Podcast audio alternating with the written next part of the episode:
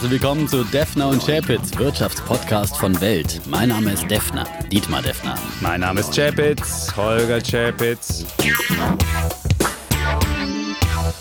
Episode 59, mhm. Defner. Und die Zeit Sie rennt. Wir haben schon wieder Tat, ein halb Jahr ein rum. halbes Jahr halbes schon wieder Jahr vorbei. Schon wieder und, und es ist mal wieder Zeit für die große Wettauflösung. Lösung. Wetten das. Ja, hieß es. Wir schauen einfach mal an, wie das Halbjahr gelaufen ist und mhm. wie sie unsere Wetten so entwickelt haben. Und ähm, wer bis zum Schluss dran bleibt, wird dann äh, erfahren, wer hier gewonnen hat. Ja, in der Tat. Und wird natürlich auch manches äh, lernen nochmal, was wir in diesem Halbjahr gelernt haben und äh, was man natürlich auch wieder vorausschauend für die Börse lernen kann.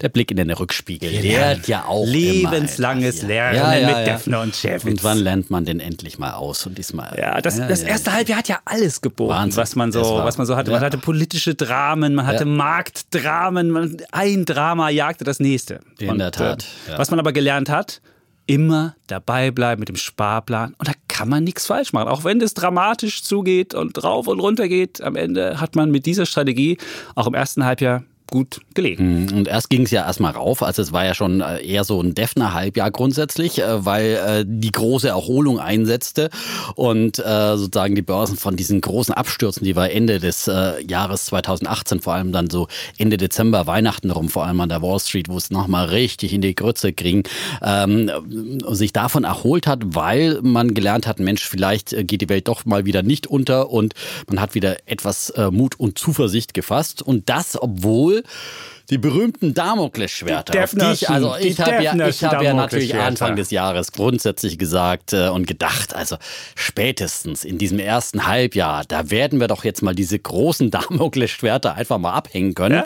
Sprich, äh, vor allem den Handelskrieg USA-China lösen. Und den Brexit mal lösen. Und den das Brexit lösen. Du hast, die du hast die Intelligenz der Politik einfach also, mal überschätzt. Das war mein großes ja. Fehlurteil, muss ich ehrlich sagen. Und äh, wir sind jetzt im Handelskrieg, wir zeichnen auf auf an diesem Freitag. Ähm, welches Datum ist heute? 29. Genau, weil der Chap jetzt nämlich morgen früh nach Italien aufbricht. Und insofern können wir jetzt nicht mehr das abhandeln, was am Wochenende ähm, bei den G20-Verhandlungen passiert. Vielleicht sieht die Welt am Montag ganz anders aus, aber die Wetten gingen ja sowieso nur genau. bis zum 30. Und insofern ist heute Marktschluss sozusagen genau. und deswegen können wir die Wetten auch auflösen. Wir haben um 12 Uhr sozusagen äh, die äh, Wetten aufgenommen, beziehungsweise nicht die Auf Wetten, die, die Schlussstände aufgenommen genau. und gesagt, okay, äh, das ist dann die Entscheidung. Und manchmal sah es ganz knapp aus, es. War wirklich, es war verdammt knapp. Es, ja. Im Hintergrund bimmelte die Zionskirchglocke ja. bei mir. Und ich habe genau zum Glockenschlag 12 Uhr oh. genau den Stand abgelesen. Ja, ja. Und, und der Brexit, das andere große Drama. Ah. Also ah. wer hätte denn damit gerechnet, dass die Briten wirklich gar nicht zu Potte kommen und es jetzt wieder aufschieben bis auf Ende Oktober. Also es ist wirklich eine unendliche Geschichte, ein Drama ohne Ende.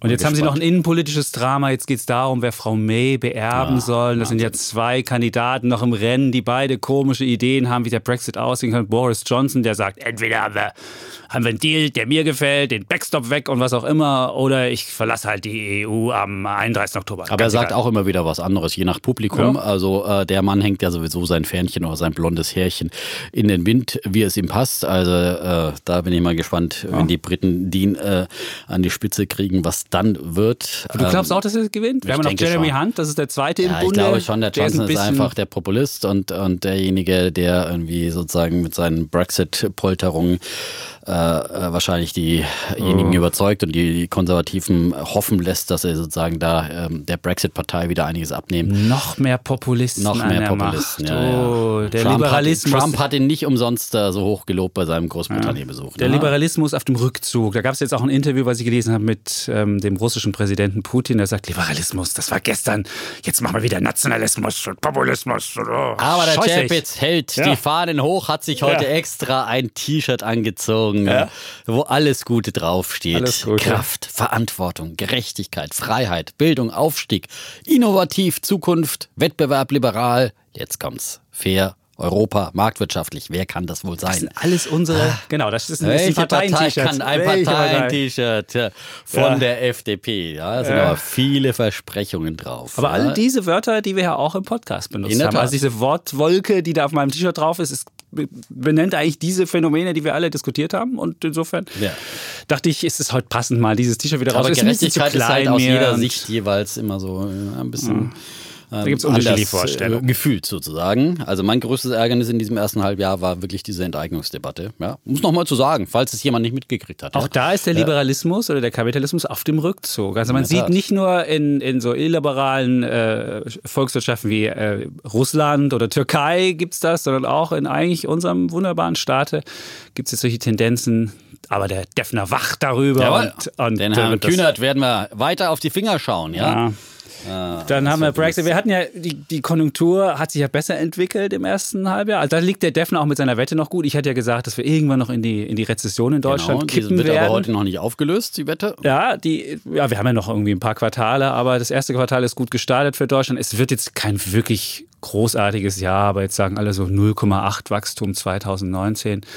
Und kein einziger Analyst denkt mehr, dass ein Negativquartal kommen wird. Selbst die Deutsche Bank, die ja bisher die Pessimisten waren, denken das nicht mehr. Insofern sieht das um die Wette gut aus. Auf der anderen Seite gibt es eben schon wieder doch deutlichere Bremsspuren, weil das erste Quartal ist ja dann doch ganz gut gelaufen noch. Aber so im, Plus zweiten, Quartal, im zweiten Quartal, da sehen wir nicht nur in Deutschland, sondern weltweit halt deutlichere Bremsspuren. Und deswegen ist ja auch meine äh, große Spekulation, dass es eben Handelskrieg USA-China Bewegung geben wird, weil eben auch in den USA sich so erste konjunkturelle Bremsspuren zeigen. Und der Trump nächstes Jahr wiedergewählt werden will und er nicht mit äh, sozusagen einer abgebremsten Konjunktur oder vielleicht sogar einer Rezession äh, in den Wahlkampf gehen will. Mhm. Das wäre verheerend für ihn und äh, von daher ist er schon auch unter Druck. Aber wie gesagt, da wissen wir im Prinzip dann nach dem Wochenende, nach auch unserer nicht, nicht unbedingt wissen möglicherweise mehr, mehr aber möglicherweise in der Richtung, egal. Aber das werden wir dann analysieren danach, so weil jetzt vorher irgendwie da. Wenn ich das frisch erholt aus dem Urlaub aus Italien zurück ah. dann gucke ich mal, die haben gerade einen neuen Rekordschuldenstand von 2,5 4 Billionen Euro, so viel wie kein anderes also Land. Also schön konsumieren, ja? schön Steuern zahlen, damit die Italiener dann Und kannst du vielleicht gucken, auch mit, mit Minibots schon bezahlen.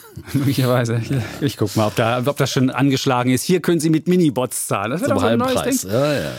ja, dann gab es ja diese frustrierenden Zahlen aus Deutschland zur Demografie. Da gab es ja die vom Statistischen Bundesamt bis 2060. Selbst wenn wir es schaffen sollten, die Einwanderung hinzubekommen und irgendwie jährlich 200.000 äh, einwandern zu lassen, sieht es um Deutschland schlecht aus. Wir werden immer weiter schrumpfen. Und vor allem um den Osten Deutschlands. Ja, ja Entvölkert. Also man sieht, dass die Einwanderer wollen wahrscheinlich auch nicht. Also wir haben jetzt noch 50, 50 Millionen, gut 50 Millionen äh, Arbeitsbevölkerung und das könnte bis auf 40 fallen. Und dann haben wir wirklich so einen, so einen Staat, der halt nicht mehr richtig wächst und so ein bisschen so japanische Verhältnisse. Naja, das ist äh, also Macht insofern mehr Kinder. Genau, das ja? ist jetzt ein Aufruf vom Defner. das ist wunderbar. Da haben wir auch gleich ein Sommermotto. Äh, ein Sommermotto, ja. Das könntest du ja vielleicht das, das nächste T-Shirt oder sowas, ne? Ja? Ich habe zwei, ich bin zufrieden. Ich habe meinen Soll erfüllt. Ja. Mhm. Zwei ist, ist, man braucht 2,1, um die Population aufrechtzuerhalten. Insofern muss ich mal gucken, wie ich das 0,1 noch hinbekomme. Aber du, Defner, du bist eindeutig da nach hinten. Okay, ich bin in der. Gut. Ähm, gut. Ähm, wollen wir dann mal in unsere Wetten einsteigen? Wir können in die Wetten einsteigen, ja. ja, ja, ja. Ähm, wir würden ja sozusagen anfangen mit, sag du mal, du hast sie geordnet. Wir würden anfangen einfach mit den Märkten. Das ist doch ganz Mit klar. den Märkten. Mit den genau, Märkten. Was ja. haben die Märkte aus dem gemacht, was wir hier erzählt haben? Es war ja irgendwie ein Halbjahr, was jetzt weder von der Konjunktur rosig war, noch irgendwie von den Damoklesschwertern gut war. Aber was haben die Märkte daraus gemacht? Sie sind gestiegen. Sie sind gestiegen. Und zwar richtig, richtig. Das wäre eigentlich der Defner Einsatz gewesen. Ja. An dieser ja. Stelle hat er ein bisschen gepennt, weil so. Ja. Also, es ist äh, wirklich sensationell gewesen, was der DAX gemacht hat, obwohl diese ganzen Damoklesschwerter äh, da noch hängen, ging es nach oben. Also der DAX hat 17 Prozent gemacht seit Jahresanfang. Und äh, was hast du hier aufgeschrieben? Ich habe noch andere, ich habe noch andere Indizes mal aufgeschrieben. Also wir haben beispielsweise den S&P 17,5, wir haben in China 28,2. Und da sagt man immer, die Chinesen, denen wird es schlecht gehen. Das ist das Faszinierende an diesen, an diesen Marktbewegungen im ersten Halbjahr. Man sieht, da haben die Anleger so nach dem Motto, Bad News are Good News äh, gehandelt. Das ist ja immer, es gibt immer so eine, so eine Marktstimmung. Und dann könnte auch mal so eine, so eine Sache sein wie im ersten Quartal, äh, im ersten Halbjahr, wo einfach die Leute sagen, wenn es schlecht läuft, läuft es gut an der Börse. Und woran, woran liegt das? An den Notenbanken. Hm. Die Notenbanken, die haben den entscheidenden Hebel umgelegt in diesem ja. äh, ersten Halbjahr. Äh, das war die ganz große Überraschung dann auch für die Märkte, dass äh, eigentlich ja alle damit gerechnet haben, dass es in Amerika äh, vielleicht sogar noch Zinserhöhungen geben wird Anfang des Jahres, ähm, wobei sie da schon aufs Bremspedal gegangen sind in Sachen Zinserhöhungen zumindest. Aber äh, dass es dann so weit kommt, äh, dass man mit Zinssenkungen plötzlich rechnet, das hat ja Anfang des Jahres überhaupt niemand, niemand erwartet. Niemand, das stimmt. Insofern, das, das hat es eigentlich beflügelt. Und ist aber jetzt eine ganz verrückte Welt geworden. Wir haben jetzt irgendwie, es ist nämlich nicht nur Aktien gut gelaufen, sondern es sind auch Anleihen super gelaufen. Also wenn man sich mal anguckt, der DAX, hast du ja schon gerade gesagt, das waren 17, irgendwas. Aber auch wenn man deutsche Bundesanleihen hatte, die ja schon mit quasi fast null zu Jahresanfang äh, rentierten und sind ja in minus 0,3 und dann konntest du mit Bundesanleihen in diesem Halbjahr nochmal 6% machen. Wahnsinn. Yay! Also es ist, es ist Wahnsinn, was diese, diese verrückte Welt aus billigem Geld ja, alles anstellen kann. natürlich dann auch alle anderen ähm, sozusagen Ersatzwährungen, wie sie gerne bezeichnet werden, Gold und Bitcoin durch ja. die Decke gegangen, vor allem der Bitcoin. Wahnsinn, was der für eine Rallye hinlegt. Gold konntest du auch 6% in diesem mhm. Jahr machen. Also du konntest eigentlich mit allem. Das ist diese berühmte Everything Rally, wo alles läuft. Die Flut steigt. Die Flut steigt. Und jetzt gucken wir mal, was die. Wir hatten ja auch gewettet. Wir haben auch gewettet. Du hast ja eine Wette war, wir hatten ja nach Januar und Februar, wo der DAX ja im Plus war, hast du gesagt, da gibt es noch einen dritten Monat im Plus. Und den gab es auch. Aber die hast du ganz, ganz knapp gewonnen, nämlich mit 10 Punkten hat der DAX in diesem Monat dann zugelegt, in dem, im März. Mhm. Und das war 0,09 Prozent. Das war aber dann erst die zweite DAX-Wette sozusagen, ja. oder war schon die zweite DAX-Wette. So äh, die erste DAX-Wette, die war am 15. Januar. Und da war ja der Defner dann euphorisiert von diesem guten Jahresstart und hat sich schon wieder gleich ganz weit Richtig in seiner optimistischen Art aus dem Fenster gelehnt und hat gesagt, bis zur Jahresmitte 12.500, kein Problem. Bis dahin ist der Handelsstreit gelöst und bis dahin ist der Brexit ad acta gelegt. Das, werden, dann, das waren damals geht's durch 17 Prozent fast, die du damals getippt hast fürs Halbjahr. Das ist auch schon Januar an, ne? ja, genau. Wie, wie gesagt, seit Jahresanfang haben wir ja 17 Prozent gemacht. Ja, gut, aber, aber vielleicht waren es. Da hat der Defner gesagt, ach komm, da kriegen wir noch, ja, ja. Äh, kriegen wir hin. Und äh, tja, und wir stehen heute an diesem Freitag bei 12.325. Also fehlen 175 Punkte. Wirklich ärgerlich, so ja. knapp verfehlt, aber eben knapp vorbei ist auch daneben. Und das muss man auch an der Börse wieder lernen. Habe ich schon oft äh, auch gelernt, wenn man so ein bisschen mit spekulativen Instrumenten spielt, also Optionsscheinen zum Beispiel, ähm, wo es ja dann auch immer einen sozusagen Schluss, äh, einen, einen Kurs gibt, auf den man spekuliert bis zu einem gewissen Zeitpunkt. Und wenn man da zu optimistisch äh, sozusagen dieses Kursziel wählt, äh, dann hat man eben 100% Verlust. Da gibt es auch dann kein, der Schein. Da gibt's kein Pardon. Ein ja. Punkt darunter, äh, das hilft äh, überhaupt nichts. Der Schein verfällt, das Geld ist futsch. Geld ist futsch. Und äh, man ist sozusagen zu optimistisch gewesen und hat Geld verloren. Also das passiert halt. Und obwohl die Richtung gestimmt hat, obwohl man sozusagen in seiner Marktmeinung eigentlich recht hatte, aber ja. wenn man zu gierig ist, zu optimistisch, dann. Also ich bist du der Gewinner der DAX-Wette im Herzen, der Gewinner Herzen. des Herz, aber ja, leider die letzten ja, Punkte haben gefehlt, gesagt, äh, wenn man zu optimistisch ist. Aber ja. Auch eine Lehre, die man ziehen sollte, vor allem wenn man äh, sozusagen mit äh, gehebelten Produkten. Mit Futures. Du hast ja auch schon mal Fridays for Futures hier ausgerufen. Das ist ja der Defner ist ja immer, äh, denkt ja immer an seine Futures und deswegen hat er auch Fridays for Futures. Ein freudscher Versprecher. Sehr schön, genau. genau. Also 1-1 würde ich sagen. Okay. Da haben wir eine du äh, gewonnen. Beim DAX, genau. Und eine knapp du, eine knapp ich. Ähm, und dann hatten wir China. China das war ja die Wette, wo es wirklich schon nach einer Woche sah es für mich ganz bitter aus. Ja. Da hat ihn einen ziemlich guten Zeitpunkt erwischt, ja. ja. Und grundsätzlich haben wir ja bei China auch immer unsere Dispute, dass wir doch äh, grundsätzlich äh, unterschiedlicher Meinung sind mhm. äh, zu China. Natürlich ist das äh, keine lupenreine Demokratie, ist ja auch ganz klar. Aber ich sehe halt das Positive und sehe, dass äh, in China vieles passiert ist in den letzten 30 Jahren äh, und auch in Sachen Öffnung, in Sachen Menschenrechte auch, ähm, aber vor allem auch in den wirtschaftlichen Chancen, die die Menschen dort bekommen.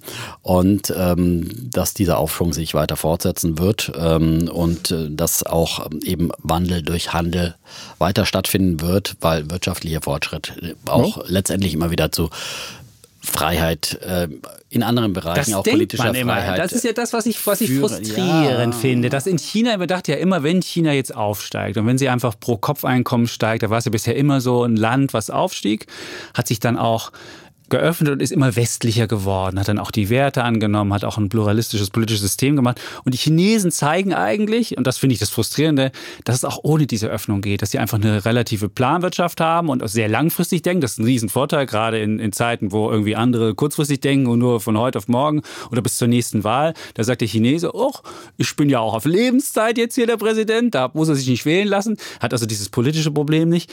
Und dann kann er eben auch langfristige Ziele ausgeben, kann er einfach mal sagen, für die künstliche Intelligenz, da packen wir nicht drei Milliarden für zehn Jahre aus, wie wir es in der EU machen, sondern er kann halt einfach sagen, wir packen 20 Milliarden aus für die nächsten drei Jahre. Und das ist, äh, ja, und das scheint zu funktionieren. Ja, nicht Demokratie nicht gedacht, ist ein Wettbewerbsvorteil. Auf ja. jeden Fall wirtschaftlich ist ganz klar, weil man sozusagen keine umständlichen Planungsprozesse oft haben muss, keine große Beteiligung von Bevölkerung, keine Widersprüche, sondern im Prinzip seine Pläne durchsetzen kann. Aber ist natürlich, das ist keine gelebte Freiheit, das ist ganz klar, das ja. muss man auch verurteilen. Aber auf der anderen Seite ist es natürlich ein Wettstreit Streit der Systeme, den wir gerade weltweit erleben, ja, vor allem zwischen den ganz großen Blöcken USA und China. Und äh, die Europäer sind gerade noch mal ein bisschen abgehängt. Die abgehängt zu, dazwischen, auf gucken Zuschauerplatz zu und fasziniert ja, mit großen Augen. Ja, und deswegen sage ich ja immer, deswegen ist es so wichtig, dass Europa einfach stark äh, bleibt und viel stärker noch wird, äh, vor allem mit äh, geeinter Zunge spricht und ähm, sozusagen seine Macht konzentriert, denn dann sind sie auch schlagkräftig, aber man muss sich eben hier fokussieren. Deswegen war ein gutes Erlebnis in diesem ersten ja. Halbjahr, war zumindest die Europawahl, dass hier sozusagen die zerstörerischen Kräfte, die Europa sozusagen ähm, kaputt machen wollen, spalten wollen, dass die zumindest nicht die Übermacht bekommen haben. Aber man sieht, wir sind trotzdem noch in so, einem, in so einer Art ja, Übergangsphase, in so einem Stau, in so einem politischen, wo man sich einigen muss und was wieder so wie Pferdehandel aussieht. Das ist ja, aber nix. das ist halt das Problem sozusagen natürlich auch ja. der Demokratie und vor allem das Problem, wenn viele Nationalstaaten da äh, sich finden müssen. Aber sag nochmal, was du mit der China-Wette gewonnen ja, hast. Ja, genau, das ja. wollten wir noch. Mhm. Du hast gesagt, 2800 Punkte am 30.06. Wir waren damals bei 2,6 und wir sind rausgekommen bei 2979, so knapp 3000. Also insofern also das war ganz Plus, locker ja, gewonnen. Und das war schon nach das war schon nach einer Woche, war, lief der Markt auf einmal und ich hätte es mir nicht vorstellen können, dass China. Aber China, meine Argumentation war ja auch, dass China 2018 einfach enorm verprügelt wurde. Also die sind ja wirklich da extrem abgestraft worden und äh, dass da dann auf der anderen Seite auch wieder Aufholpotenzial da war, weil das Potenzial für die chinesische Wirtschaft einfach enorm ist, äh, egal wie es im Handelskrieg ausgeht. Und äh, was natürlich auch den chinesischen Börsen geholfen hat, ist, dass die Regierung eben bereit war, Stützungsmaßnahmen äh, Konjunkturpakete aufzulegen, äh, lockerere Notenbankpolitik anzukündigen und vieles, vieles andere. Also die haben da wirklich äh, sehr äh, deutlich sozusagen eingegriffen und die Geldhähne auch aufgemacht und das hilft der chinesischen Konjunktur. Aber trotzdem wäre natürlich die wichtige, die wichtigste Entscheidung wäre natürlich eine Einigung im Handelskrieg. Das stimmt. Aber ähm, ich bin ja immer noch skeptisch, was China anbetrifft, weil ich immer noch nicht mir vorstellen kann, so ein Politbüro, wo so wenige Kader drin sitzen, dass die klüger sein können als so eine Art Markt, wo ja ganz viele verschiedene Akteure um die Zukunft ringen. Und deswegen denke ich immer noch, unser westliches System muss eigentlich dem Chinesischen überlegen sein, auch wenn wir jetzt durch Big Data und die Chinesen haben ja ganz viele Daten, haben die ja, wissen ja relativ gut, was die Bevölkerung will, was die Märkte wollen. Insofern ist so eine Planwirtschaft hat möglicherweise nicht mehr den großen Nachteil, wie es früher der Fall war. Wir werden sehen, wie es ausgeht. Ähm, ähm, aber ich muss mich da wirklich geschlagen geben bei China. Dann haben wir noch andere Marktwetten, die aber noch bis zum Jahresende laufen. Das beispielsweise das Gold den DAX outperformt. Da sieht es für Dietmar gut aus, weil Gold ist zwar gut gelaufen, aber der DAX ist noch besser gelaufen. Dann haben wir noch. Aber ich habe zumindest in unserer Jahresvorhersage Anfang des Jahres, auch, genau, da habe ich gesagt, Gold steigt auf 1400 Dollar. Da sind wir mittlerweile. Also ich war ja durchaus nicht ganz skeptisch für den Goldpreis, auch wenn ich nie in Gold investieren würde, weil ich immer sage, okay, Aktien sind einfach die bessere Alternative und äh, Gold bringt keine Zinsen und steigt vielleicht mal, aber kann auch immer wieder deutlich abschmieren. Das sieht gut aus. Dann mhm. haben wir mhm. noch weitere, weitere Wetten, die äh, anstehen vom Jahresanfang. Haben wir unsere, unsere Ausblick gemacht. Da bist du natürlich bei den Aktienwetten liegst du natürlich ganz gut. Bei den Währungswetten liege ich da ganz gut. Aber da wirst du wahrscheinlich zum Jahresende wirst du noch wahrscheinlich noch mehr wetten, wenn nicht es noch dreht. Also wir werden es ja sehen.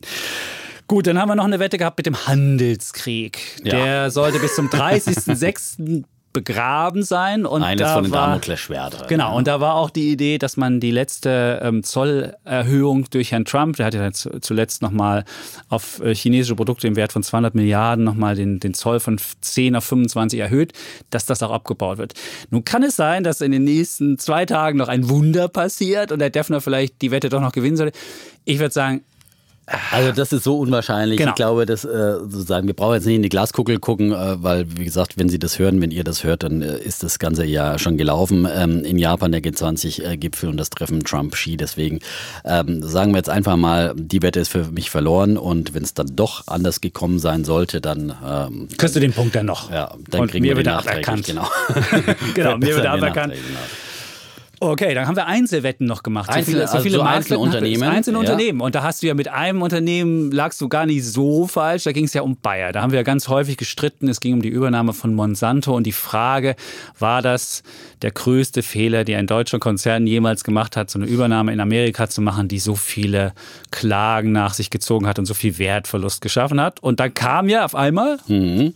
kam äh, gestern eine große Kursbewegung, Ja. also an diesem Donnerstag. Äh, und äh, das hat die Bayer-Aktie nochmal um 8% nach oben katapultiert. Mhm. Katapultiert. Und ich hatte Hoffnung, ich hatte Hoffnung, äh, dass damit meine Wette gewonnen wird. Aber, sag's, Ja, das, der DAX hat, seit wir die Wette gemacht haben, Anfang April 4,9 Prozent zugelegt und Bayer hat sich zwar jetzt nochmal richtig kräftig nach oben berabbelt, hat aber 2,8 Prozent zugelegt. Aber was man Das daran... lag halt dran, dass natürlich die Bayer-Aktie auch da nochmal richtig war. fett Ja. äh, abgeschmiert ist, weil es ja nochmal neue Klagen, äh, wieder ein neues Mhm. Prozessurteil äh, Urteil gab mit zwei Milliarden äh, sozusagen äh, Schadenersatz in der ersten Instanz, der da zugesprochen wurde, einem Kläger-Ehepaar und all das hat den, den Bayer-Kurs einfach immer noch weiter Mhm. und, gedrückt. und man muss sagen, dann waren im Markt eingepreist, dass die Klagen insgesamt Bayer kosten 30 Milliarden. Also dass alle Klagen 30 Milliarden kosten. Und dann kam halt der Herr Elliott, das ist ein aktivistischer Investor. Herr Singer heißt er. Herr Singer, ja, genau. und sein Fonds Elliott, Ja,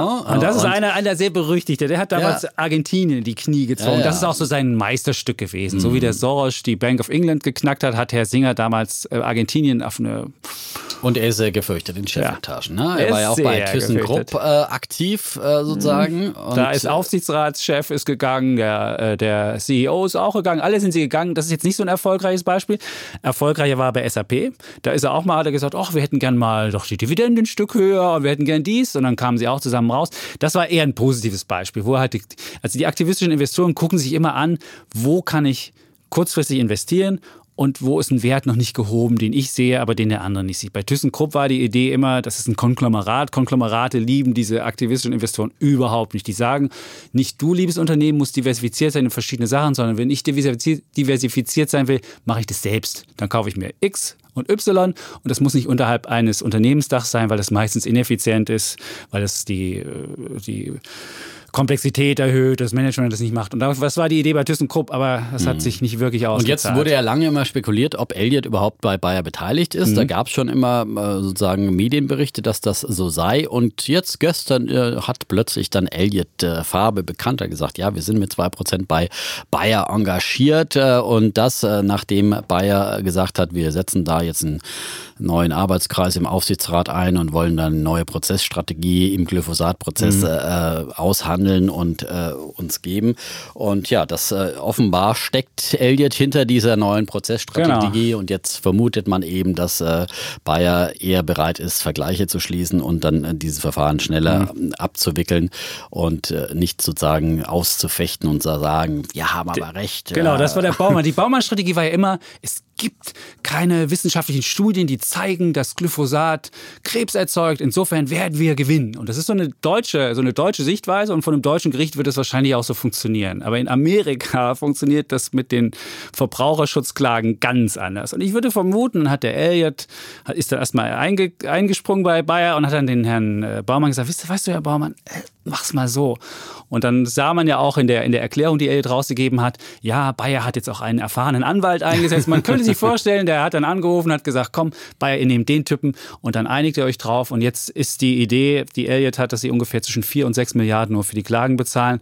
Und wenn du natürlich 30 Milliarden vom Markt eingepreist hast und hast jetzt 4 bis 6 Milliarden, die die Elliot sehen, dann hast du da ein Riesenpotenzial.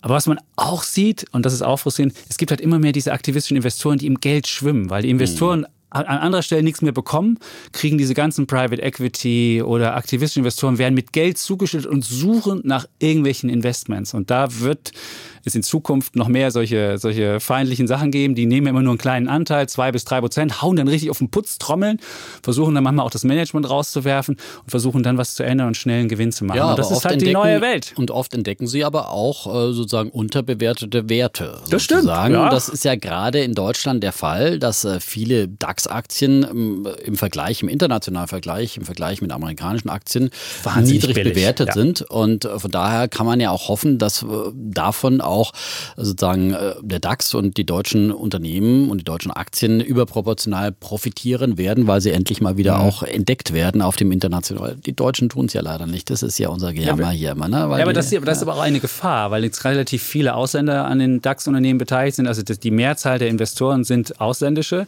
Und wenn du jetzt sagst als Elliot, ach, wir machen nicht nur die Prozessrisiken bei Bayer, sondern wir spalten mal dieses Traditionsunternehmen auf und sagen, das da können wir auch die große Frage. Machen dann hast das du halt, auch noch? Ja. Und dann hast du halt, dann hast du halt auch ein, ein, Problem möglicherweise. Und wenn dann keine deutschen Investoren da sind, die sagen, nee, nee, uns ist der Traditionskonzern Bayer aber lieb und wir machen da nicht mit, sondern du hast nur irgendwelche Söldnerinvestoren in Anführungsstrichen, kann es passieren, dass man dann einfach mal auch mal Unternehmen aufspaltet, so wie bei ThyssenKrupp und dann einfach mhm. ein Trümmerfeld hinterlässt. Insofern hat das auch Risiken. Das, natürlich, ist, das, ist, das ist nicht so einfach. Und auch deshalb sollten die Deutschen grundsätzlich mehr Aktien kaufen. Damit äh, sie mehr wert sind. Damit sie mehr wert sind. wir haben drei. Wir haben drei Konzerne in den Top 100 der größten Unternehmen nach Marktkapitalisierung. Wir haben in, der, in Deutschland gerade mal zwei Billionen Market Cap von allen deutschen Unternehmen. Und wenn du die beiden größten Wall Street-Unternehmen zusammenfasst, hast du fast auch zwei Milliarden. Also ja, es ist zwei Billionen, Entschuldigung, nicht Milliarden. Und 55 Prozent der DAX-Unternehmen, oh, also 55 Prozent der Gesamtmarktkapitalisierung des DAX sind in ausländischer ja. Hand. Das ist einfach ein Armutszeugnis äh, für Deutschland. Also wir brauchen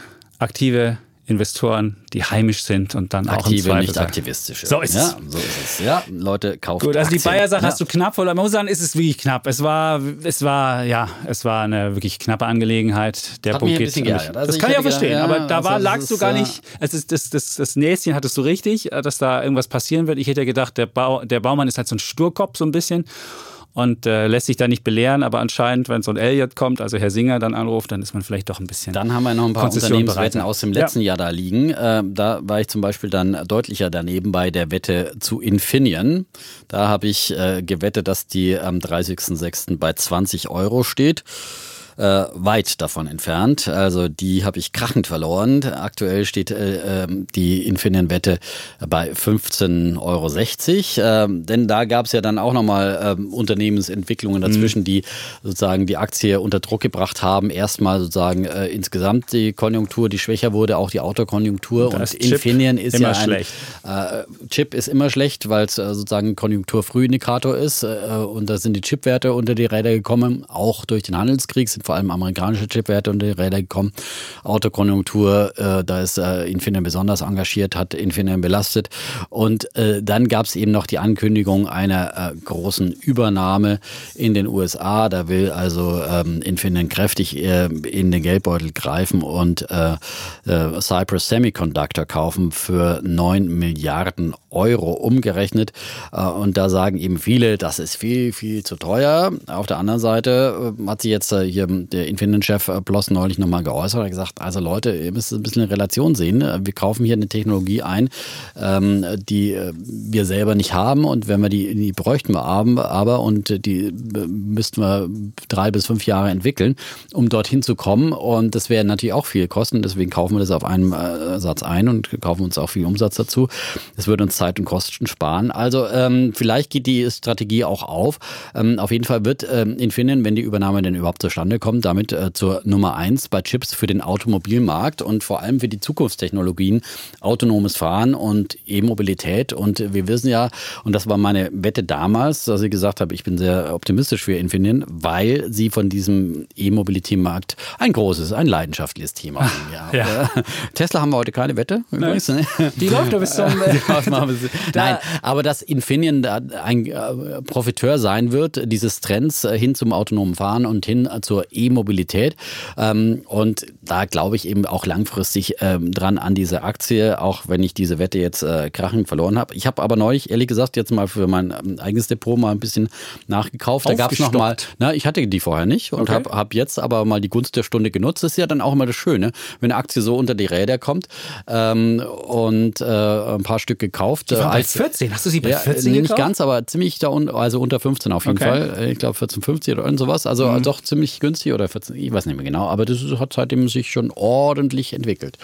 Und ich muss ja vielleicht auch, sogar bei 14. Ja, ich ja. muss ja auch einen Kauf beichten. Ich habe Deutsche Bank Die Deutsche gekauft. Bank, ja. ja ich habe angekündigt, hast sie gekriegt. Ich habe sie für 6,10 Euro gekauft. Ich hätte sie auch unter 6 kriegen können. Ich habe sie für 6,10 Euro gekauft und seitdem läuft sie einigermaßen. Und sie seitdem läuft. hat sie den Stresstest bestanden. der amerikanischen ja. Notenbank bestanden. Ja. Hurra! Als Eigentlich müssten wir heute, hätten wir, hätte die Deutsche Bank, also wenn wir eine normale Sendung hätten. Bulle gewonnen? Einen Bullen, einen, einen müssen, müssten wir heute einen äh, ich bin selbst außerplanmäßigen Bullen Ich bin selbst vergeben. investiert, ich sage da nichts zu. Aber ich fand das auch... Nein, aber groß, ich meine, das ist jetzt mal wirklich ein Achtungserfolg für die Deutsche Bank, äh, dass sie den Stresstest gewonnen Und jetzt steht hat, die Credit Suisse schlechter, weil die nämlich ein kleines Problem hat. Also die ja. Deutsche Bank ist nicht mehr die schlechteste. Also hat, hat Nein, aber ich sehe jetzt auch mal ein Erfolg für Herr Seewing. Ich sage immer, ich finde, dass Seewing einen guten Job da macht und ähm das Geschäftsmodell kann ich immer noch nicht erkennen. Also ich würde sie bis naja, ich würde sie bis acht halten wollen, weil es gibt ja demnächst noch die neue Strategie Ende Juli. Das mhm. ist so meine Idee, dass man möglicherweise da noch mal ein paar Werte hebt und bei acht würde ich sie wieder verkaufen. Ja. Ich würde dabei bleiben. Du wirst dabei bleiben? Ich bin auch äh, Deutsche Bank. Bis wann, willst du, ja. bis wann willst du halten? Bis 100. nein, nein, da wird sie niemals wieder hinkommen. 100. Niemals 100. wieder. Nein, nein, keine Kursziel Ahnung. Das 100. Das ist so wunderbar. Das ist, äh, nee, aber gut, bei, bei Infineon ist halt das Problem, wenn du amerikanische Übernahmen machst, dann weißt du halt nie, was da kommt, ob da irgendwelche Risiken drin sind. Und du, wir hatten ja Bayer, das war ein Risiko. Und du hast, ja, du hast auch andere Übernahmen gehabt von, von, von Daimler, also die nicht so erfolgreich sind. aber die Risiken sind. nicht, aber wie, wie beim... Äh, ja, aber dann hast du vielleicht irgendwie, äh, dann kommt der Trump und sagt, oh, da kommt ein deutsches Unternehmen, die wollen unsere Technologie wegkaufen. Du, du weißt überhaupt nicht, wie irre diese Welt mittlerweile, also du kannst dich das gar nicht vorstellen. Deswegen denke ich immer, das ist halt jetzt eingepreist in mhm. Infineon. Aber wer glaubt, dass, dass es äh, gut geht? Aber Infineon hat auch schon mal eine, eine Übernahme sehr erfolgreich gemacht. Äh, Rectifier oder wie die damals hießen. Haben die? Ja, und die haben damals drei Milliarden gekostet. Da haben auch alle gesagt, viel zu teuer und so weiter. Ich meine, das ist meistens bei einer Übernahme ist es immer erstmal teuer. Du musst immer einen ordentlichen Aufschlag zahlen. Und wenn, wenn sie funktioniert, ist er im Nachhinein nicht zu teuer. Wenn sie nicht funktioniert, ja. ist halt auch egal, wie der Preis war. Und das Schöne ist, die sind jetzt richtig mit Hebel dabei. Also Infineon, die haben ja relativ viel, müssen, die haben eine kleine Kapitalerhöhung hier angekündigt, aber sie haben trotzdem auch, gehen die Schulden nach oben und dann haben sie mit einem fetten Hebel. Und wenn dann das Ding aufgeht, dann geht das Ding gehebelt auf. Genau. Und dann machst du aus 10% Gewinn, machst du eben mal 15, weil du einen Hebel drin hast. Das ist das Schöne. Also wir werden sehen. Chancen Spannende und Risiken. So ist ja, es. So. Dann haben wir eine Wette, die aber gut aufgegangen ist für dich. Und zwar Apple. Da hattest du ja gewettet, Apple, das gibt es keine Grenzen. Und das war im Februar. Ne? Ja. ja. Und hattest gewettet, dass sie auf 180 geht. Und wo steht sie?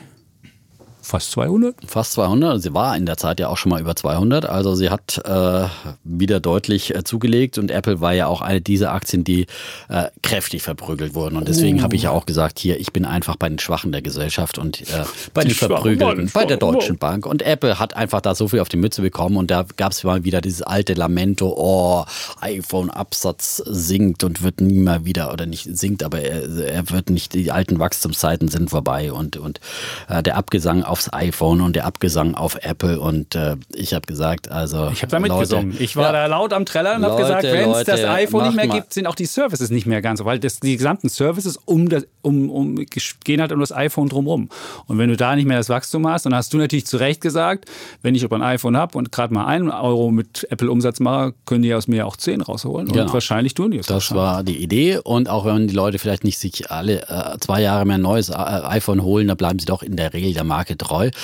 Und äh, man muss sagen, ich finde es wirklich erstaunlich, dass die Apple-Aktie momentan so stabil ist äh, in Zeiten des Handelskrieges, äh, weil nachdem äh, die USA äh, Huawei so angeschossen haben, ähm, war ja auch so, oder ist immer noch zu befürchten, keine Ahnung, wie es dann ausgeht am Wochenende, äh, dass Apple natürlich auch in China mehr unter Druck kommt. Und das wäre natürlich auch verheerend für Apples Geschäfte. Mhm. Aber auf der anderen Seite kannst du natürlich auch hoffen, dass die Huawei-Handys, die jetzt nicht mehr verkauft werden, dass die durch Apple bedient, dass sie ihren Marktanteil, wo sie ja verloren haben gegen Huawei, möglicherweise wieder aufholen. Also das ist das, ist das ja. positive, positive Ding. Auf jeden Fall ja, Apple ist bei 200. Aber du hast jetzt auch die Geschichte, dass der Chefdesigner ähm, sich selbstständig macht, also von Apple gegangen ist. Und du sagst gleich mal, da wurden eben mal ja. 9 Milliarden Börsenwert. Einfach mal, was so ein Designer, was ein Designer wert Aber das ist halt wieder so eine irrationale, kurzfristige Börsenrede. Natürlich. Die Apple-Geräte sehen so aus, weil es diesen Typen Ja, aber der arbeitet ja jetzt als Freelancer weiter für Apple mit seiner eigenen Firma. Er wird ja aber weiter für Apple arbeiten. Also das ist mal wieder, oh, oh,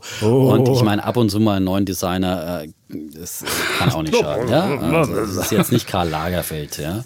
Aber der hieß Johnny, Johnny Ive oder so hieß er. Und Neunmilch, ich finde fand faszinierend. Ja, der war klar eine Legende, ja, und hat äh, Apple groß gemacht, den, den, den, ersten Mac und so weiter ähm, designt und ähm, aber ich denke mal, da kommt auch was nach. Ja, ja. Oh, ja. Auf jeden Fall der Punkt geht an dich bei Technologie. Mhm, dann haben wir noch ein anderes, auch aus dem letzten Jahr. Ja. Amazon. Ja, Amazon, auch ja. Immer wieder eifrig diskutiert hier bei uns.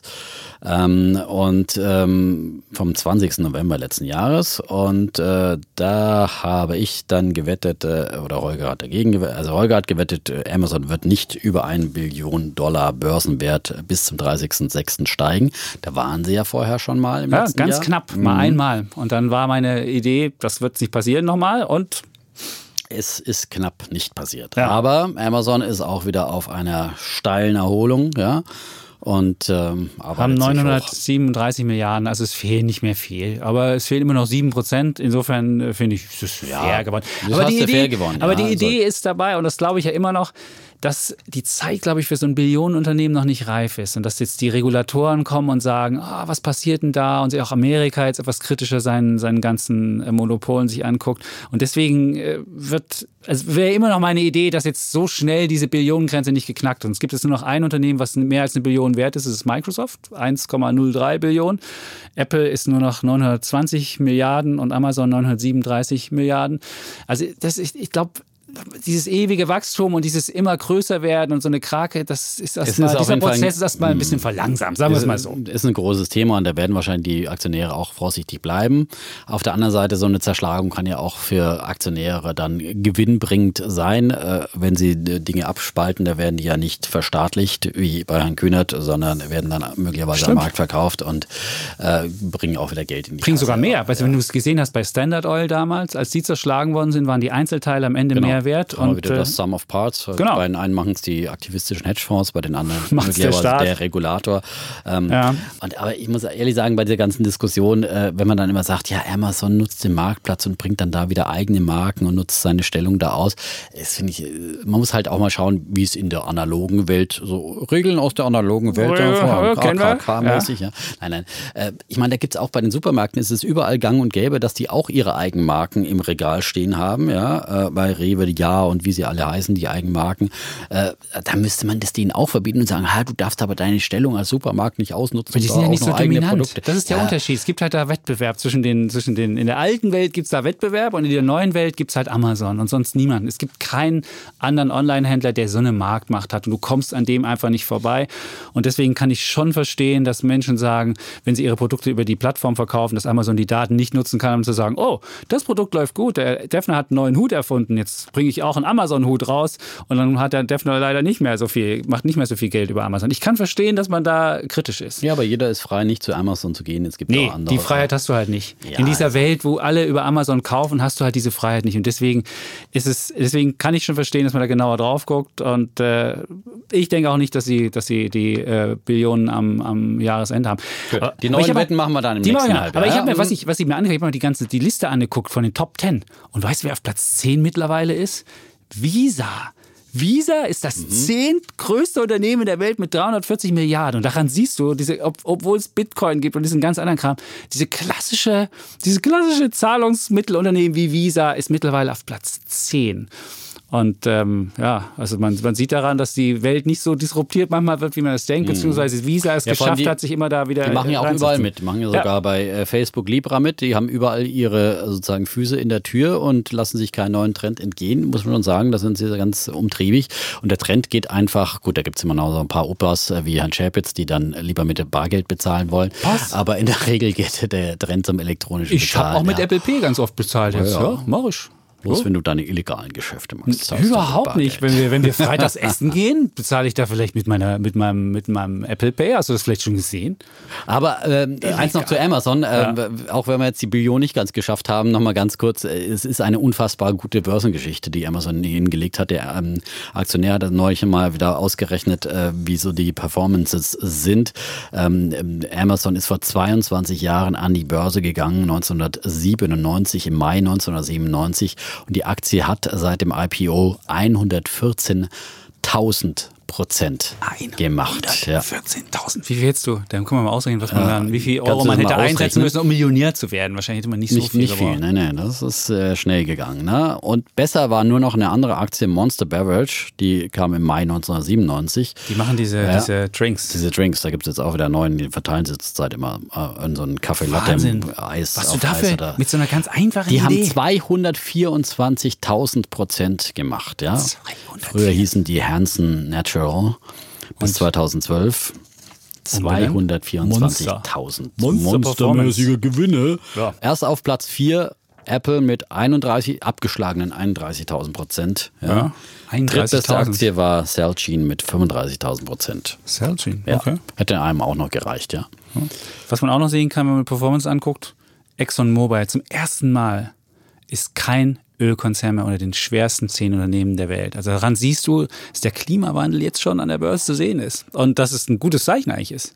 Zum ersten Mal, es waren immer, früher war Exxon war über Jahrzehnte Nummer eins und dann gab es noch Shell und wie sie alle hießen. Mhm. Die waren alle immer die größten. Und jetzt ist nicht mehr ein einziger unter den Top Aber liegt auch vor allem an der Konjunktur, dass der Ölpreis abgeschmiert ist, muss man schon auch dazu sagen, dass die Konjunktursorgen da sind äh, und äh, deswegen auch der Ölpreis wieder unter Druck gekommen ist, obwohl er jetzt wieder ein bisschen durch die Iran-Sorgen ja. wieder ein bisschen bisschen anzieht. Äh, und das wirkt sich natürlich auf die Ölkonzerne ja auch immer direkt aus. Aber es denkt keiner mehr, dass da richtig, dass es mal so ein richtig großes, boomendes Geschäft ist. Ich finde, das, das ist hoffnungsvoll. Auf jeden Fall. Auf jeden ja, Fall. Wir haben ja auch schon mal über das äh, moralische Investieren gesprochen Stimmt. in dieser Folge. Ne? Da warst du da ja nicht so ein Freund von, aber egal. Nein, ich habe gesagt, es gibt noch keine wirklichen Produkte dafür, die das äh, ordentlich abbilden. Und deswegen äh, würde ich einfach sagen, nimm MSCI Welt und dann siehst du ja, dass automatisch die nach unten gereicht werden oder die schlechten. Das wird dann in einem Prozess, wo ich aber nicht aktiv eingreifen muss, sondern dass es automatisch über Marktkräfte geschaffen wird. Insofern bleibe ich auch weiter dabei. Dann haben wir noch Währungswetten. Eine Eurowette. Genau, eine Eurowette. Also, ja.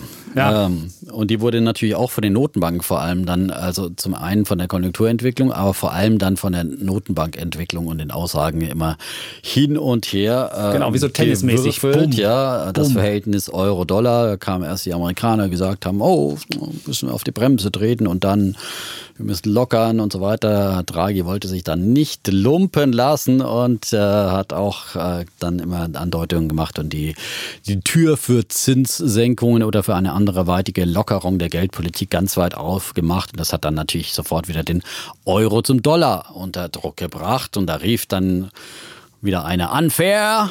Unfair, genau. Das ist, das hat der Trump gesagt. Das war das Lustige. Er hat erst gesagt, unfair, der Draghi ja. macht hier was für die Europäer. Und eine ja, Woche später. Draghi eingeschlagen. Richtig, genau. Ne? Sozusagen unverschämt, was der macht, bringt hier den äh, Euro unter Druck und, und äh, damit unsere Exportchancen und so weiter und so fort. Verschafft sich unfaire Bedingungen und machen die ganze Zeit und hat rumgeweint. Ja.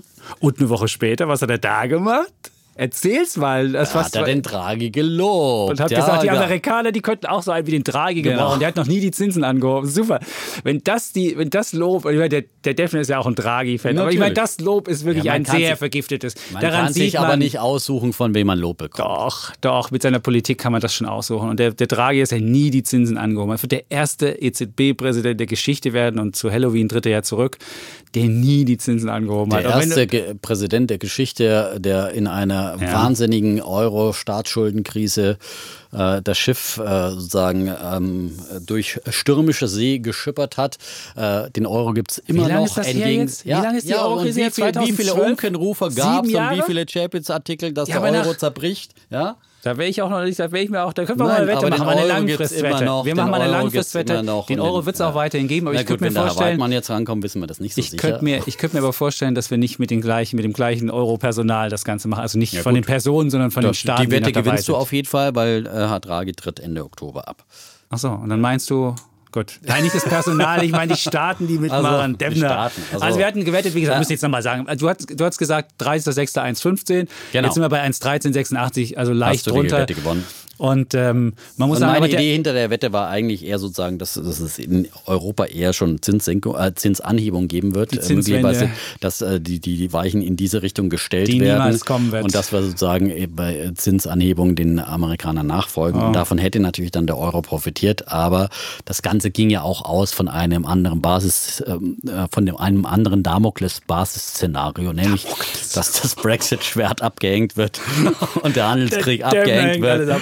Und dass die Konjunktur dann wieder aufblüht. Und, äh, Jetzt kommt es halt irgendwann später, aber irgendwann wird es kommen. aber ich glaube schon, der Dollar wird jetzt weiter ge geschwächt. Also der, was der, der Trump tut ja alles. Der tut ja alles dafür, um den Dollar zu, zu schwächen, redet ihn selbst runter und sagt, wir brauchen einen niedrigeren Dollar. Dann mit seiner Politik, wo er sagt, du darfst den Dollar nicht mehr benutzen und du nicht. Und dann denken die Staaten sich auch irgendwann aber so, wie what? er den von ihm eingesetzten armen Notenbankchef Paul attackiert, also das ist wirklich da wirklich ein Unding, ja. Eine unabhängige Notenbank äh, wird jede Woche hier äh, attackiert, beleidigt, also mit übelst, übelst Ja. muss man sagen, das ist wirklich das ja, da ist ja Erdogan vorsichtiger mit seiner äh, Stimmt, da ist ja noch- Notenbankattackerei, ja. Und selbst du bist, kriegst nicht so viel Gülle von mir über die Rübe geschüttet, wie, der, wie der arme Herr Paul. Oh. Zum Glück bist du nicht der Herr Trump, ja. Ja, okay, das war also auch ähm, eine Wette. Jetzt mal gucken, haben wir, das sind doch eigentlich alle, wir hatten da noch, noch so Ach sonstige so, dann Wetten. hatten wir noch sonstige Wetten. Ja? Ja. Zum Beispiel die Fußballwette. Bei Fußball liege ich einfach immer besser als an der Börse. Vielleicht sollte ich einfach mal zu äh, Fußball-Tippspielen übergehen und nicht äh, an der Börse aktiv sein. Stimmt, da gibt es ja so ganz viele Wettanbieter. Genau, also meine Pokalwette, die habe ich gewonnen. Ja, und die haben wir wirklich, Äh, dieses Spiel FC haben wir Bayern, wirklich, ja, dieses Spiel haben wir wirklich hat äh, äh, ja. gewonnen gegen Holgers Leipziger. RB Leipzig, ja. Das ist, Letztes Jahr habe ich ja den Weltmeister richtig vorher gesagt, um es nochmal in Erinnerung zu äh, bringen. hast du auch gemacht. Ja, den, äh, wir können ja dann fürs nächste, ich würde sagen fürs nächste Jahr müssen wir dann nochmal eine Wette machen, wer deutscher Meister wird. ja, dieses Jahr brauchen wir das. Ja, machen wir das Genau. Ja, ja, fürs- für genau, die nächste ja, Saison, genau, ja, äh, genau, wenn ja, wir dann nächste Saison. Für die nächste Saison genau, geht, genau. irgendwann im. August los und dann machen wir das. Die Wette hast du gewonnen. Und dann haben wir noch diese, diese Wette, die so ein bisschen, da geht es ja um Eitelkeit. ja, Markt der Eitelkeit. Und heute haben wir zugeschickt bekommen die Social-Media-Richtlinien von Axel Springer. hab ich noch gar Die gibt es gelesen. jetzt. Und Punkt 5 ist, und das war dick. Stellen Sie sich war, mit freiem Oberkörper in den See. Genau. Das hast, das hast du sehr schön formuliert. Es war Punkt 5, war auch fett gedruckt, da stand drin. Äh, lassen Sie nicht Ihre Eitelkeit äh, so weit überhand nehmen in Ihren Social-Media-Aktivitäten, dass möglicherweise das Ansehen der Firma beschädigt wird. Ich habe das jetzt frei übersetzt. Das war eine Englisch. Wir haben auch äh, Social-Media-Guidelines waren noch auf Englisch. Und da musste ich gleich sagen, also diese Wette ha- haben wir, sind wir eng am Wind gesegelt, was diese media Die ja ja? Gab es ja Ja. dann noch nicht, stimmt. Alles, was wir. Wir haben alles probiert. Wir haben alles ja, Vor allem, probiert. der, vor allem der Kollege Chapitz. Ja. Ja. es ist wirklich. Er hat da wirklich einen Ehrgeiz entwickelt, ja. Und äh, dann gab es bei mir ja eine wundersame Vermehrung von Inst wir reden über Instagram Ja, wir reden übrigens, über ja. Instagram, Wir haben es noch nicht ja, ja. an dieser Stelle erwähnt, ja. Äh, von unseren Instagram-Accounts, wo wir gewettet haben, wer denn dann bis zum 30.06. mehr haben wird, ja. Wir haben beide die Tausenderschwelle überschritten, ja. Ja. Und bei mir hat ein User so ein bisschen nachgeholfen. Das war nett gemeint, vielen Dank. Aber eigentlich wollen wir es ja, wie gesagt, auf die ehrliche Weise hier gewinnen. Und ich hatte ja dann schon gesagt, okay, ich will das, ich hätte die, die auch dann nicht, als nicht gewonnen, hätten wir sie einfach unter den Tisch fallen lassen. Aber da lässt der Chapitz nicht locker, er gibt alles. Und wie war das? Du bist jetzt im Zug hausieren gegangen, Ich war wie, auch- so ein, wie so ein Mods-Verkäufer und hat gesagt, willst du Mods kaufen oder lieber mir Du Instagram müsstest aber sagen, dass äh, Mods, dass nicht jeder weiß, was die Mods ist. Eine Straßenzeitschrift, Eine ehrbare Menschen, Straße, die eine gerne im ehrbare- Zug ja. oder in U-Bahn verkauft wird. In Berlin, ja. genau. Mhm. Und äh, wo äh, da Menschen die verkaufen. Und ich bin dann so durch den Zug gegangen und habe dann auch Menschen angesprochen, die ein Handy hatten. Und äh, da im Zug die meisten Leute Handys haben, habe ich dann einfach gesagt, äh, mein Name ist Holger, ich hätte da noch ein Anliegen und äh, bin mit vielen Leuten ins Gespräch gekommen, musste feststellen, dass ältere Menschen, ich die gar nicht ansprechen brauchte, weil die kein Instagram haben. Aber immerhin ähm, zwei, zwei Follower auf, dem, auf der Fahrt bekommen, hat relativ lange. Es war eine, eine Followerquote, ich glaube eine Viertelstunde habe ich auf die Menschen eingeredet. Insofern war das, war es äh, anstrengend. Das verstößt auf jeden Fall gegen äh, Paragraph 5 der Social Media. Richtlinien. Ja. Äh, ja, auf jeden Fall. Ist nicht gut fürs Image des Konzerns. das muss, das steht nicht drin. Aber was ich, was ich gut finde an den Social Media Richtlinien, dass keiner da hinschreiben kann, äh, ich arbeite zwar bei Axel Springer, aber das sind meine persönlichen Meinungen. Ich meine, das ist ja auch der größte Schwachsinn. Es gibt ja viele, die es immer drunter schreiben. So als Disclaimer? Ähm, als Disclaimer, meine Meinung, nicht die des Arbeitgebers. Es ist völliger Blödsinn. Wer in einem Unternehmen angestellt ist und wo das auch sichtbar ist, der ist immer mit dem Unternehmen verbunden. Der kann da hinschreiben, was er will. Und deswegen finde ich auch gut, dass das auch da in diesen Social Media Guidelines Okay. ganz klar drin steht, dass du dich nicht dahinter zurückziehen kannst und sagen kannst, nee, Wie nee, musst du jetzt immer die selbst. Meinung des Unternehmens vertreten? Nein, das musst du nicht, aber du musst ja daran Richtlinien denken. in diesen Konzernen. da Nein, muss wir haben, ja, sagen. wir haben Pluralität. Also Ja. das ist das Schöne an der ganzen Sache. Wir haben ja auch, wenn, wenn man Welt liest, hast du ganz, hast du vom linken Spektrum bis zum rechten, du hast alles. Und das ist ja das Schöne an Weil sonst an, bräuchten an, wir hier im. Podcast nicht mehr diskutieren. Da hätten wir alle eine Meinung. Ne? So ist es. Ja, Insofern würden wir einen Döpfner anrufen und sagen, was ist unsere Meinung heute? Ja, und dann So ist äh, es das, eben nicht, Nee, ja. so ist es nicht. Und deswegen, das ist auch gut. Nur man muss schon wissen, auch wenn man alle Meinungen äußern darf, dass man in dem Unternehmen arbeitet und dass man nicht so ein bisschen über, über die Maßen dann jemanden beschimpft oder sich in irgendeinen Streit reinversetzt Genau. und so weiter. Und insofern finde ich das, äh, Ja, finde ich das klug. nicht so verkehrt. Ja. Das ist ja in diesen Zeiten ein bisschen Rahmenrichtlinien zu haben. Und auf jeden Fall, jetzt muss ich noch sagen, wie, wie, welche, Zahlen da rausgekommen jetzt, sind. Ja. Der Kollege Chapitz hat ja letzte Woche schon verkündet, Defner hast du auf jeden Fall gewonnen hier. Äh, Da dachte Nee, ich, die- die 1150 Ach habe ich so. Follow. Ja, Ah, was bei sagst den du mal? Followern. Ja, ja, habe Ah, ich, bei hab ich, mit Instagram. 18, habe ich mit 18 gewonnen. ah, hast du gewonnen mit Das 18. war- ja, ne? 18. Obwohl man bei mir nachgeholfen hat. Also, 18. Ich hab mir- respektabel verdient. Aber- jeden einzelnen Follower persönlich abgeholt. Und notfalls hätte er sich heute Morgen nochmal auf dem Alexanderplatz gestellt und alle meine Herren, ich bin Olga! Ich bin mir nicht sicher, ob die Menschen, die am Alexanderplatz äh, sind, ob die jetzt auch alle Instagram machen. Aber wahrscheinlich in irgendeinem Touristenspot hätte man sich hingestellt und hätte mal so. Brandenburger Tor. Oder ja. diese komischen Roller, die jetzt überall rumstehen, wo die Leute mit dem Handy die losmachen müssen. Hätte ich gleich gesagt, Sie wollen einen Roller, dann gleich mal Instagram vorher machen, sonst geht das mit dem Roller nicht. gut, aber es hat Ja, noch gerade so Okay. letzte Minute Ah. funktioniert. Unfair, Und, ähm, unfair. Unfair. Ja. Ja. Nein, sehr verdient. Sehr verdient. Wer sich so Mühe viel. Mühe gibt, ja, Ja, soll so. diese Instagram-Wette gewonnen haben. Sehr schön. So, dann haben wir alle Wetten aufgelöst. Wer mitgezählt hat, weiß, wie es ausgegangen ist. Ansonsten, tschö, tschö, tschö, also wie gesagt, Kollege Chapitz hat letzte Woche schon mal angekündigt, oh, Dietmar, gutes Börsenhalbjahr, hast du wohl ja auf jeden Fall gewonnen, sozusagen, die Sache ist sicher. Aber denkst du manchmal. Hat nicht ganz geklappt, aber fast. Also insofern ist es, aber du, bis zum Jahresende hast du noch so viele Wetten, wo du im Plus bist. Immobilienmarkt, der läuft ja weiterhin wie geschmiert und äh, Tesla, da muss man mal gucken, ob das noch was wird. Insofern, Das wird knapper, ja. ja. Ja, aber einige bin ich vorn, aber es kommen ja auch noch viele neue Wetten. Ja? Ich werde mich auf jeden Fall nicht mehr zu schlechten Wetten überreden lassen. Was sind denn ja, schlechte schlecht- Wetten? Naja, sowas wie unsere Deutsche Bank-Wette, die hier läuft, wo ich auf Da war 10 sie bei Euro acht, gewettet Da war sie habe. bei Ja, 8 bei und dann acht. ist sie, ist sie mit der Ja, Commerzbank aber Ich sehe nicht mehr ein, dass ich hier auf äh, mega Aufschläge wette. Mega ich Aufschläge? So optimistisch bin, das mache ich nicht mehr. Nee. Muss sich auf härtere Wettverhandlungen einstellen. auf Gut, also Ja? liebe Zuhörerinnen und Zuhörer, wenn ihr das hört oder wenn Sie das hören, dann wird es im nächsten Halbjahr wird's härtere Verhandlungen bei den Wetten geben. Auf jeden Fall war das unser erstes Halbjahr in diesem Jahr 2019, im zweiten Jahr des Podcastes Stefan und Chapitz. hat, hat, hat viel Spaß gemacht. Und ich muss Ja. ja, nochmal sagen, ich habe dich ja hier oft den Gimpel genannt, das war Sendung 41.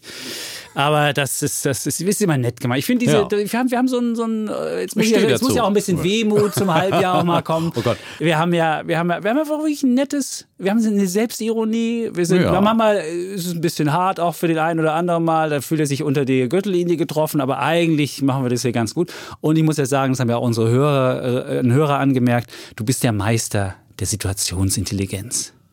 Oder Komik, je nachdem. Oder Komik. Nicht ja. nur durch deine Gesangseinlagen, das meinte er nicht, er meinte Beyond Meat. Da ging es ja um den fleischlosen Burger mhm. und du, aber wir gingen dann ums Mietenthema und hast gesagt, Beyond Meat, dass viele die Miete abschaffen wollen. Das war einfach, solche, solche Sachen hört man nur vom Defner. Also insofern, Defner, es Ab und zu hat man einen Geistesblitz. Nein, ja. den hast du häufiger ja. hier. Du hast es auch meine nein, Frau nein. erzählt immer, dass du so kleine, so kleine, nein, du jetzt nicht hier. spaßige Sachen hast. Die, und ansonsten stehe ich auch zum ökonomischen Gimpel, denn wie gesagt, wir haben ja auch äh, ein großes Interview in diesem äh, ersten Halbjahr gehabt mit Herrn Dies und der auch gesagt hat, Wissen Gimpeltum, wird, äh, genau. also Gimpeltum sozusagen, nein, Wissen wird häufig überbewertet. Ja? Und wer zu viel weiß, äh, ist dann nicht unbedingt besser. Und das weiß man genau. an der Börse ja auch. Also wenn du zu viele Informationen ranholst, genau. bist du nicht unbedingt besser. Deswegen ist ja immer unsere Aussage, dass die Fondsmanager eben nicht besser sind als der Markt, so obwohl man immer meint, die wissen ja so viel. Aber Wissen ist nicht unbedingt das entscheidende äh, Kriterium, um an der Börse erfolgreich zu sein. Und wir müssen noch eine Liebeserklärung unserer Zuhörerinnen Unbedingt. und Zuhörer machen. Weil wir sind durch die besser geworden. Du erinnerst dich, die MSCI Weltgeschichte, da hat uns ein, sind wir draufgekommen, weil uns ein Hörer geschrieben hat, ja. warum ist der MSCI All Country World nicht so viel besser,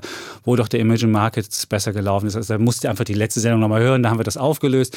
Aber wir werden besser durch unsere Hörer und wir stellen fest, dass keiner von uns so klug ist wie wir alle zusammen. Und deswegen wollen wir auch weiterhin hoffen, dass ihr uns schreibt, Sie uns schreiben. Unbedingt. Die Schwarmintelligenz noch größer machen, ja. den Schwarm. Also vor allem, dass ihr uns weiterempfehlt ja. äh, und dass das eine große Bewegung wird hier und äh, dass jeder auch einen ETF-Sparplan hat, ne? damit wir auch alle so ein bisschen reicher werden. Und das Schöne, ein, das Highlight für mich dann auch im ersten Halbjahr war dann auch äh, endlich mal einige unserer Hörer persönlich zu treffen. Wir hatten ja unseren ersten Live-Podcast mhm. in Hamburg, auch in dieser ersten Jahreshälfte.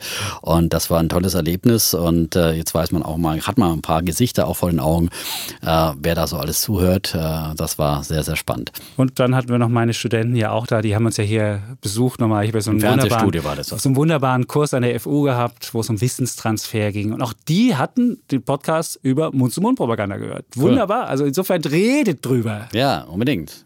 Kleiner, Schwach, äh, kleiner Frauenanteil in deinem Kurs, habe ich festgestellt, als ich hier war. Waren zwei ja, Frauen. Zwei Frauen nur von insgesamt zehn oder sowas oder von ja. über zehn. Ne? Also das ist da, aber äh, dem Thema übrigens werden wir uns äh, dann sozusagen äh, von dieser Folge ausgerechnet nächste Woche widmen. Genau. Ja?